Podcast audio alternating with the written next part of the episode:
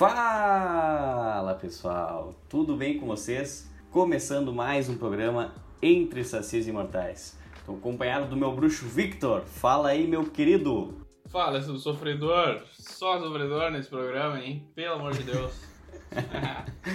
Cara, então já vamos começar. Porque na verdade, agora, o, essa gangorra, pra gente ver como é muito louca, né? Novamente, Antes, quando a gente fez o programa, os anteriores, era eu reclamando, o Grêmio tudo errado, o Inter tava numa crescente. Agora, de novo, a gente tá naquela situação de, uau, o Grêmio jogando mal, mas conseguindo resultado, e agora o Inter não tá conseguindo os resultados. O Inter, quando a gente começou, era o líder do Brasileirão, o líder da fase de grupos da Libertadores, e agora o Inter não é líder do Brasileirão e nem na fase de grupos da Libertadores. Vamos começar pelo Internacional, então, que que deu uma caidinha aí, mas, né, não dá para duvidar desse time muito bem treinado pelo Kudê. O que, que tu pode me falar desse último jogo do Inter? cara, tu para de ironizar o Inter, cara. Não Pô, tô ironizando. Eu, nem momento.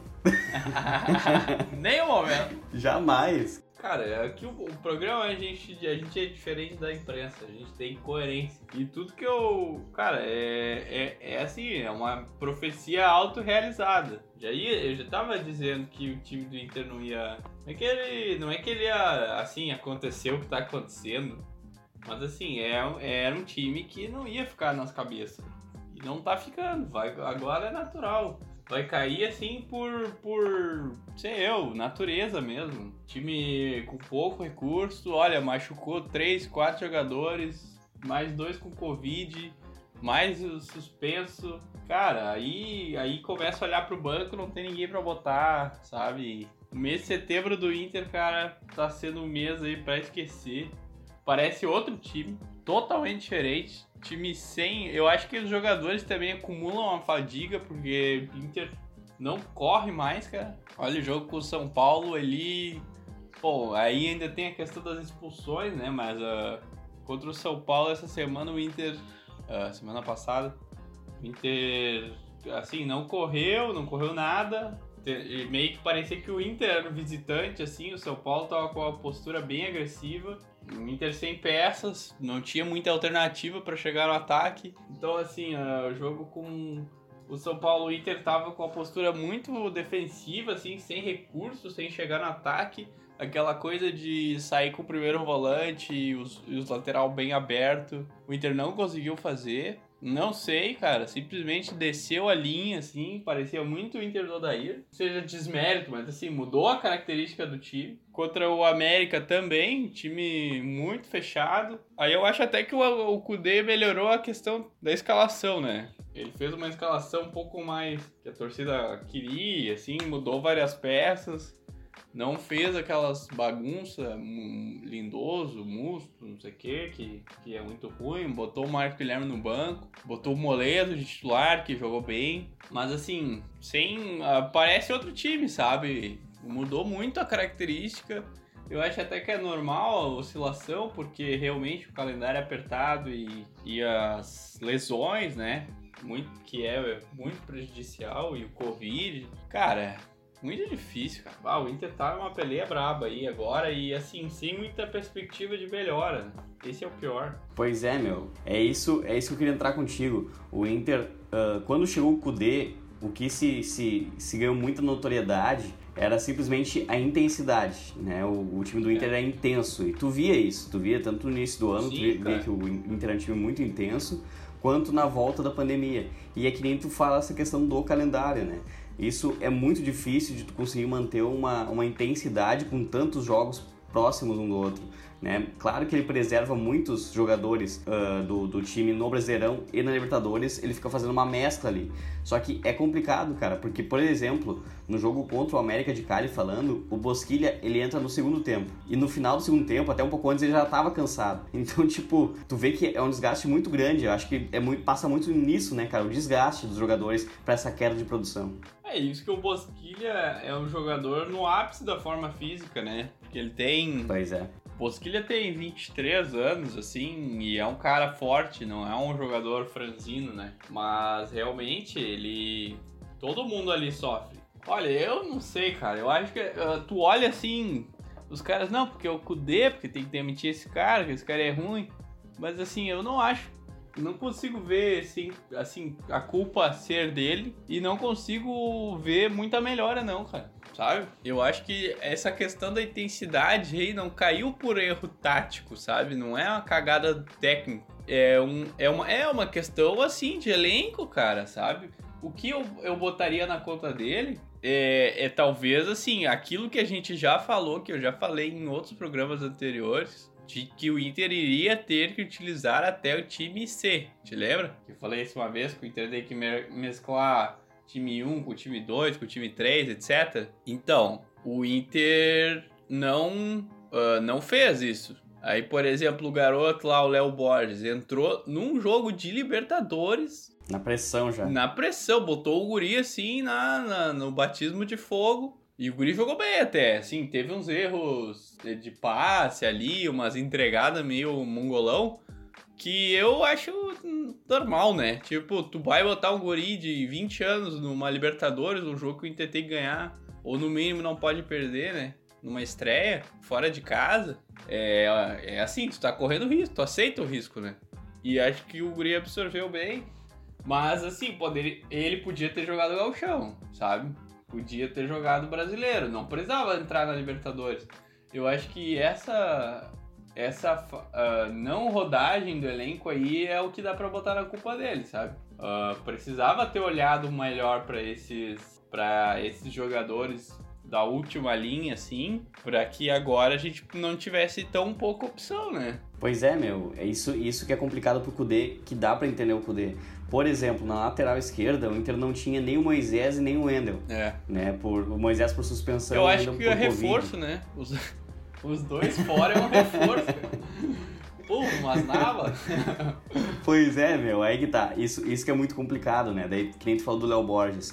Cara, se é o Moisés na figura Léo Borges, digamos assim, a gente teria criticado muito ele hoje aqui, entendeu? Mas como é um guri e como entrou na pressão, cara, é muito melhor tu, tu, apostar num guri que pode te dar frutos muito bons ali na frente do que tu seguir apostando no Moisés, que é aquilo ali. Com Entende? Então, Toda vida. então tipo, cara, é, é, eu acho que foi necessário poder fazer isso. Ele não faria se caso tivesse algum dos dois laterais disponíveis. Eu não ia botar esse garoto se tivesse o Wendel, por exemplo, ou o Moisés. Então, a gente vê que não, não o que o Kudê podia fazer é não usar só na emergência, né, meu? Que nem tu falou, usando o gauchão, dá experiência pro guri. É, porque dá. ele pode ter... Cara, a gente não viu na, na Libertadores agora se ele tem tanta bola, mas provavelmente ele tem assim, É. sabe? Foi um lateral que quando ele erra no início do jogo, uma bola que ele tenta sair tocando, ele erra, o cara pega a bola e quase dá o gol dos caras. Uhum. Mas se ele não erra aquela bola, eu acho que ele teria mais confiança pro restante do jogo. É porque eu vi verdade. que depois dali, cara, ele começou a dar balão, Foi ele muito começou a não ter confiança jogo, pra né? fazer. Aquele erro. Exatamente. Não, é,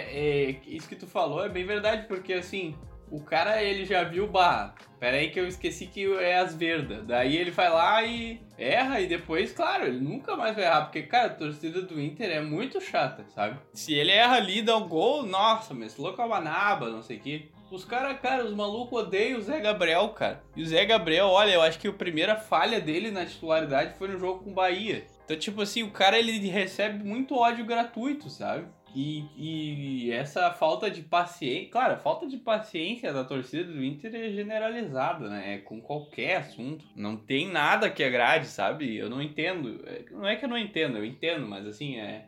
Eu não sei como fazer as pessoas serem mais ponderadas, né? É difícil porque assim, aí não vai pra frente nada, né? É isso que eu falo. E esse jogo foi muito, muito louco, assim, porque simplesmente o Inter já tem muita dificuldade na lateral esquerda e jogou esse garoto.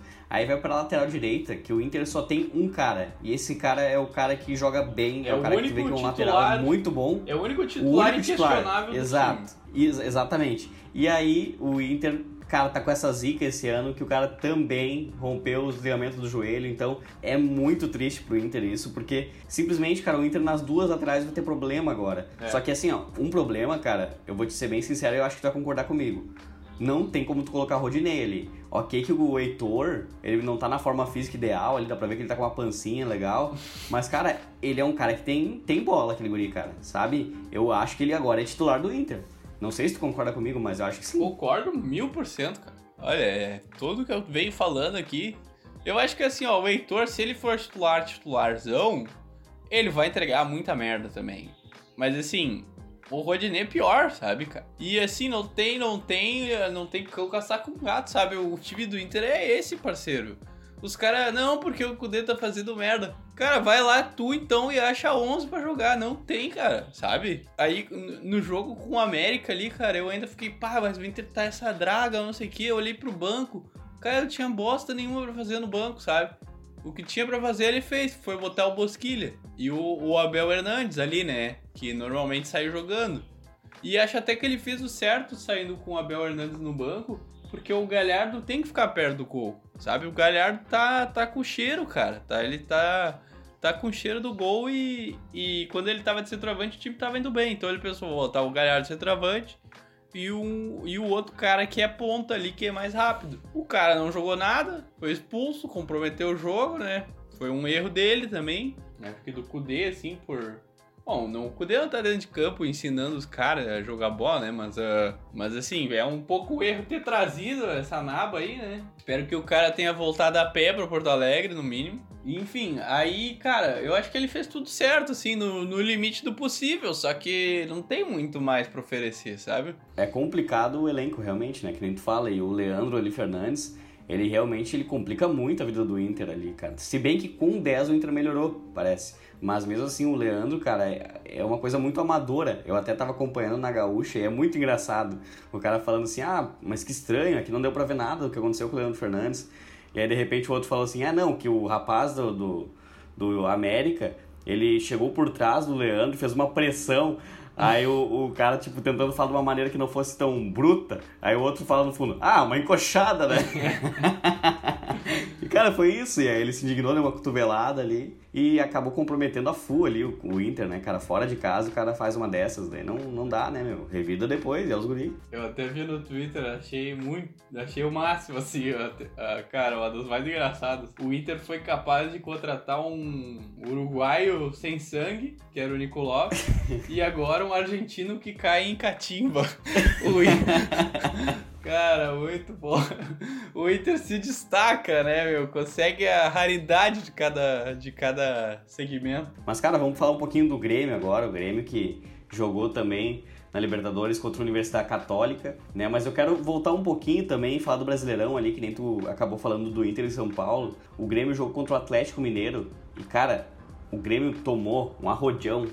Assim, ó, é, fazia tempo que eu não via o Grêmio tomar um rodeão tão grande. O Grêmio fez várias partidas ruins esse ano, já depois da volta da pandemia, várias partidas mesmo. Mas lá contra o Atlético, cara, o Grêmio simplesmente foi amassado pelo Atlético. O Atlético podia ter feito mais, podia ter feito mais gols. Impressionante como o Grêmio caiu de produção, assim, é uma, uma, uma coisa horrível de se ver. Porque o Grêmio de 2015 até o ano passado, falando, o ano passado também o Grêmio já estava caindo de produção e a gente vê que o Cebolinha levava nas costas. Mas a gente vê que o Grêmio, cara, independente lá no início, em 2015 que eu falei, 2016, independentemente do time que entrava em campo, ele era muito bem treinado. O Grêmio uh, titular e o Grêmio reserva, tu via que era a mesma ideia de jogo. Os caras amassavam, os caras iam pra cima, tocavam bem a bola, mantinham sempre a posse de bola. Era um time que dava gosto de ver, sabe? Independente, que nem eu falei, era reserva e titular.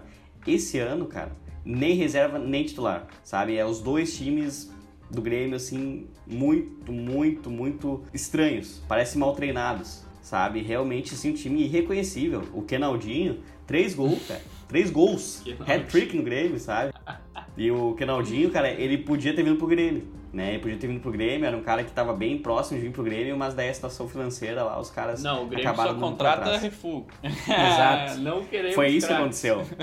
Foi isso que aconteceu. Eles viram assim, ó, cara, tem o Kenaldinho, vamos trazer, os caras, não, mas quantos anos ele tem? Já tem 35? Os caras, não, então, descarta. Tá, mas ele tá, ele tá embaixo do time dele? Não. Então não quero. Então não contrata. É isso, cara. É isso. Eu acho que é esse o critério utilizado pelo Grêmio. É só pode. Sabe? Só pode. Porque o Grêmio toma uma pressão dos caras, meu. Uma pressão sabe? Muita gente botou culpa no Paulo Vitor, assim, também, da torcida, mas não adianta, meu. Ok, o primeiro gol, acho que teve uma culpa dele, sim, que ele tira a bola dentro do gol, mas o restante do jogo, o Grêmio é amassado, o Lucas Silva, que tinha feito um baita Grenal, faz um jogo apagado também.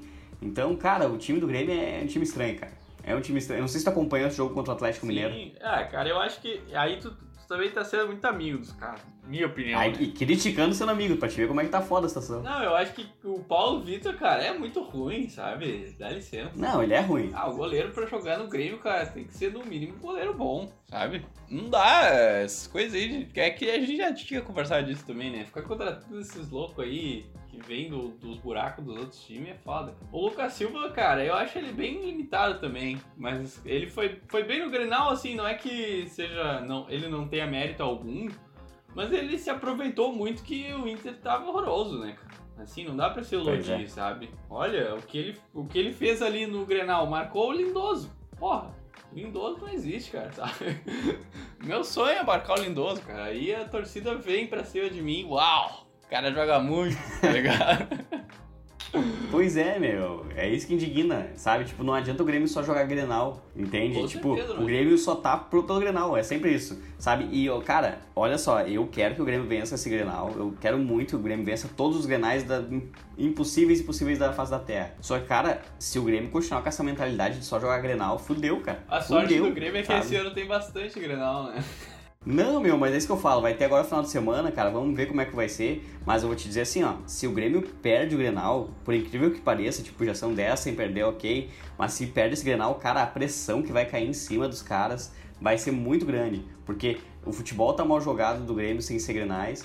E, e a gente vê que o Grêmio sabe o tempo todo tropeçando e o que vai sempre salvando o Grêmio é Grenais, é Grenais, é Grenais. Então, cara, torço muito para que vença, mas se não vencer, eu tenho certeza que vai cair uma crise meio, meio feia. Não vou dizer crise, acho que o Renato vai ser mantido, com certeza, classificou na Libertadores, sabe? A gente vê que, Ah, que cara, ele consegue, que o o que ele Grêmio fala, ele consegue cumprir, mas... O Grêmio não entra é em crise porque o Inter tá em crise, sabe? Tipo assim, é que nem o Renato falando nos coletivos, ah, vocês acham que tá ruim? Olha lá de lá. Sim. Tem, ele vai se escorar nessa até o fim, tá ligado? Ah, tá ruim? Então pega o Inter lá então, sabe? Ele, ele mete essa. ele tem razão, sabe? Ele tá defendendo o trabalho dele, né? É, não, e, e, cara, o que eu falo é que nem a gente falou do Inter. A parte física, sim, conta demais também, sabe? Isso a gente também, o gremista, ele tem Sim. que também ver essa parte, que a parte física conta muito. O Grêmio, nos últimos jogos, também vem com times bem alternativos. Faz muito tempo que o Grêmio não joga com time titular. E aí, falando agora da, da partida do Grêmio e Universidade Católica, aí a gente entra na situação Covid, que nem do Inter. Simplesmente, Jeromel e Kahneman com Covid. Cara, olha a zica, simplesmente a melhor zaga possível na face da Terra tá com Covid junto. É. Sabe? Tipo, nem pra ser separado os caras pegam. Os caras pegam junto. Hum, Acho que eles estavam andando muito junto. Não, eles concentram junto, cara. Olha que loucura, por isso que os caras são tão entrosados. É tudo junto, sabe? Impressionante. E aí, cara, Imagina essa dupla, que estranho, mano. O Jeromel todo gurizão lá e o outro parece um cachorro bravo. E aí, meu, é isso que eu falo. O Grêmio joga contra a Universidade Católica, vai a base, simplesmente assim, tu vê muita base sendo utilizada contra a Universidade. O primeiro tempo, o Grêmio dominado, parecia que não estava jogando em casa. O Grêmio extremamente dominado pela Universidade. O técnico dos caras é muito bom, Uhum. o Roman lá, Roland. Ele já treinou o Independiente, o Grêmio teve uma dificuldade gigantesca para ganhar aquela Recopa. Os caras fizeram um jogo sensacional e os dois jogos com um a menos. Foi expulso bem no iniciozinho, tanto lá fora quanto aqui na arena, os caras foram expulsos naquela Recopa. E nesse jogo, de novo, ele dificultou. O Grêmio não viu a cor da bola no primeiro tempo. Dava uma escapadinha lá que outra. Ah, ok, foi os primeiros 20 minutos que a gente não encostou na bola, mas o Grêmio tentava escapar e os caras certinho. Marcaram o Grêmio muito bem, saíam tocando tranquilos. E o primeiro tempo foi muito apagado. Sim. Aí vem o segundo tempo, aí sim, o Grêmio consegue um gol muito no início com o PP. Então isso deu uma tranquilidade, aí sim, aí o Grêmio começou a atacar, começou a criar situações, e aí foi mais foi bem tranquilo assim para manter aquela vitória. Fez o 2 a 0 com o Rodrigues, que é uma boa pro Grêmio, Rodrigues fez uma baita de uma partida, é base novamente salvando o Grêmio. É sempre a base salvando o Grêmio. Isso que a gente pode ver, a base tá salvando o Grêmio. Uhum. Se não tivesse base, cara, simplesmente o Grêmio tava destruído agora. Então, cara, eu acho que é isso, sabe? A gente tem que investir na base. O Grêmio, sei lá, cara, tem que achar alguma maneira de conseguir fazer alguns treinamentos, chute, até escanteio. O Grêmio só cruza pra área e não, não treina escanteio, então vamos treinar escanteio também. O torcedor gremista tem que se conformar com uma coisa. A gente estava acostumado com a régua lá em cima em questão de jogos. O Grêmio sempre com a bola, fazendo um jogo bonito. Uhum. A gente tem que começar a ver que o Grêmio não vai ser aquele Grêmio mais. O Grêmio até mudou a formação. O Grêmio agora vai ser isso. Vai ser aquele time É. que não vai ter a maior, da posse, da- não, maior Verdade. posse de bola, vai ser aquele time que vai dar aquelas espetadas. contra-ataque ou uma jogada rápida e finalizar. Não é mais aquele time. Infelizmente o Grêmio não é mais aquele Grêmio. É que se ficar também comparando um time com o outro para sempre, cara, olha, se eu ficasse o resto da minha vida falando do Inter de 2006, sabe? Não... Paciência, né, brother? Uh, as coisas mudam, né? O time muda, os jogadores são outros. Acho que é o grande mérito o cara que sabe se reinventar, né? Que, poxa, o meu time não consigo mais jogar no 4-2-3-1 com, com centroavante, falso 9 e dois pontas rápidos, né? Às vezes não dá mesmo. Então o cara muda. Pô, preciso do meio campo forte, vou botar os volantes fortes aqui, vou mudar, sabe? Vou botar três volantes fortes, três atacantes. Que é muito parecido com o Inter do Daíra de 2018, né? Em 2018 o Inter jogava com aquele tripé forte, o Patrick Edenilson e Dourado, depois o Lindoso. Não, acho que o Dourado não tinha se machucado ainda, né? E na frente, na frente aí o Damião, Nico Lopes e outra na balada direita, que eu nem sei quem era. E é isso, sabe? É o que tem. Então, é, faz parte.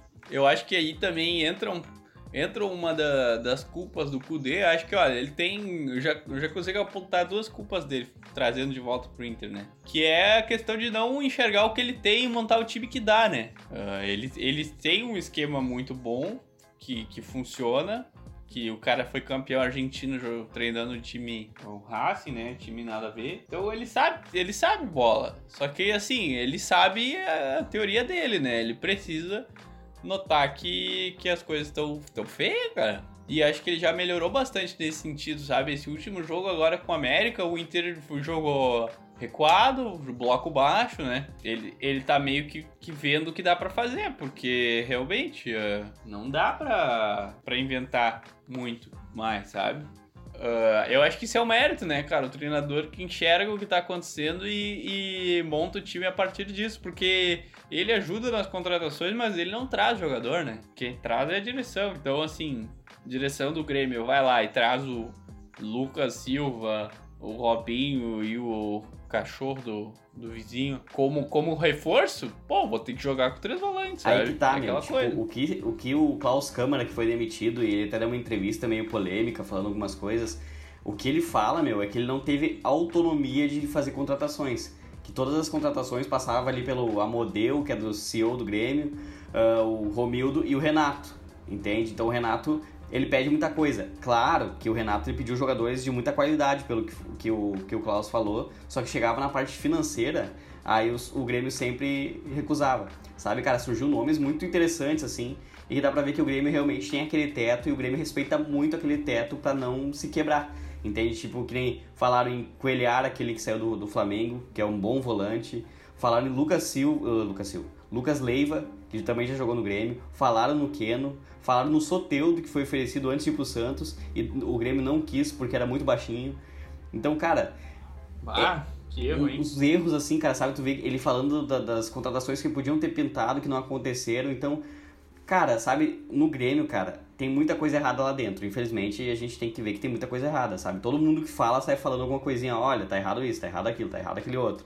Né, os próprios jogadores falando, olha, saíram dos gremistas, ficaram os caras aqui que não são, não são gremistas, são os caras que só batem um ponto. Então, assim, uhum. não vou fazer tempestade em copo d'água, o Grêmio não tá caindo pra segunda divisão, o Grêmio classificou em primeiro lugar, então a gente tem que valorizar sim isso, por mais que não seja aquele futebol que a gente é acostumado a ver. O Grêmio classificou, o Grêmio fez a parte dele na Libertadores, tem que melhorar pra caramba no brasileiro, porque daí sim tá na segunda parte da tabela.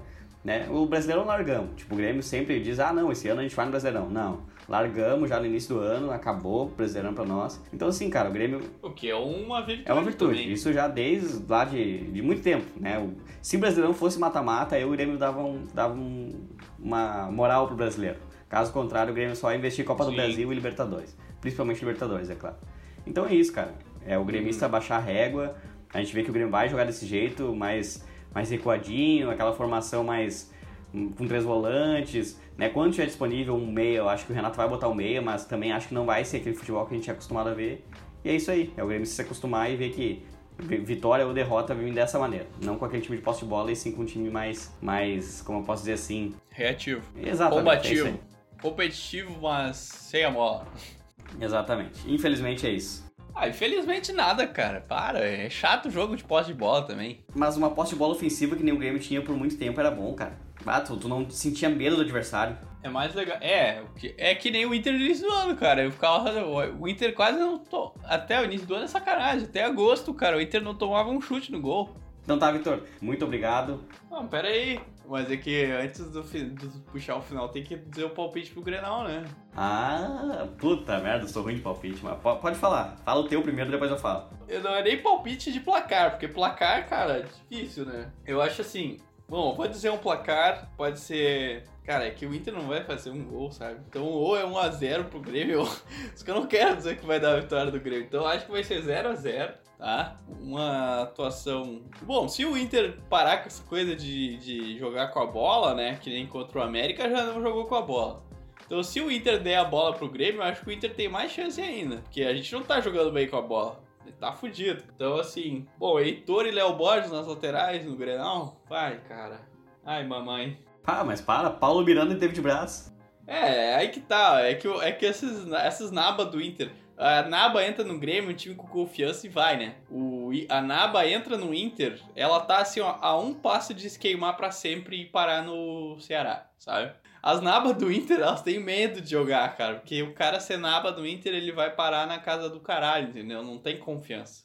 Então, assim, uh, boa sorte pros, pros jovens que jogarem esse jogo. Confio mais nos garotos do Inter que nas contratações. Porque tem vontade, pelo menos. E as contratações do Inter são vexaminosas. Mas acho que vai dar 0 a 0 cara. Uh, um jogo feio, sem muito, muitas chances. O Grenal da Libertadores já não teve chances, né? O Grêmio teve uma chance e o Inter teve meia. Bom, no final até teve algumas. Então foi um jogo bem parado. O Grêmio fez o gol que precisava. Eu acho que se tiver um gol vai ser assim também. Vai ser um gol no momento oportuno. Não vai ser um gol construído assim, de pressão. Então, minha, meu palpite é um jogo feio, placar estreito. A cara do Grenal. tá, beleza. Não, também acho que vai ser assim. A minha opinião também vai ser um empate de 0 a 0 1 a 1 Esse é meu, meu palpite vai ser bom pros dois até, eu acho, cara. Claro, o Inter tem que vencer, né, por conta dessa, dessa, desses 10 grenais, mas acho que, cara, em questão não, não, não afetar tanto nos próximos jogos, acho que o empatezinho tava bom. Então, pra mim, acho que vai ser ou um 0x0 ou 1x1. Um empatezinho também, eu acho que vai acontecer nesse grenal aí. Tomara. Beleza? Então tá. Muito obrigado para quem acompanhou o nosso programa. Agradecemos muito o apoio de vocês. Quem não nos segue no Instagram, nos siga lá que é arroba sacisimortais, nos mandem e-mail sacisimortais.gmail.com e nos dê algumas sugestões para que a gente possa trazer nos próximos programas. Muito obrigado, valeu e até a próxima. Feitoria, Vitor. Valeu, pessoal. Vamos Inter. Não sei para onde, mas vamos. valeu, Dali Grêmio. Feitoria.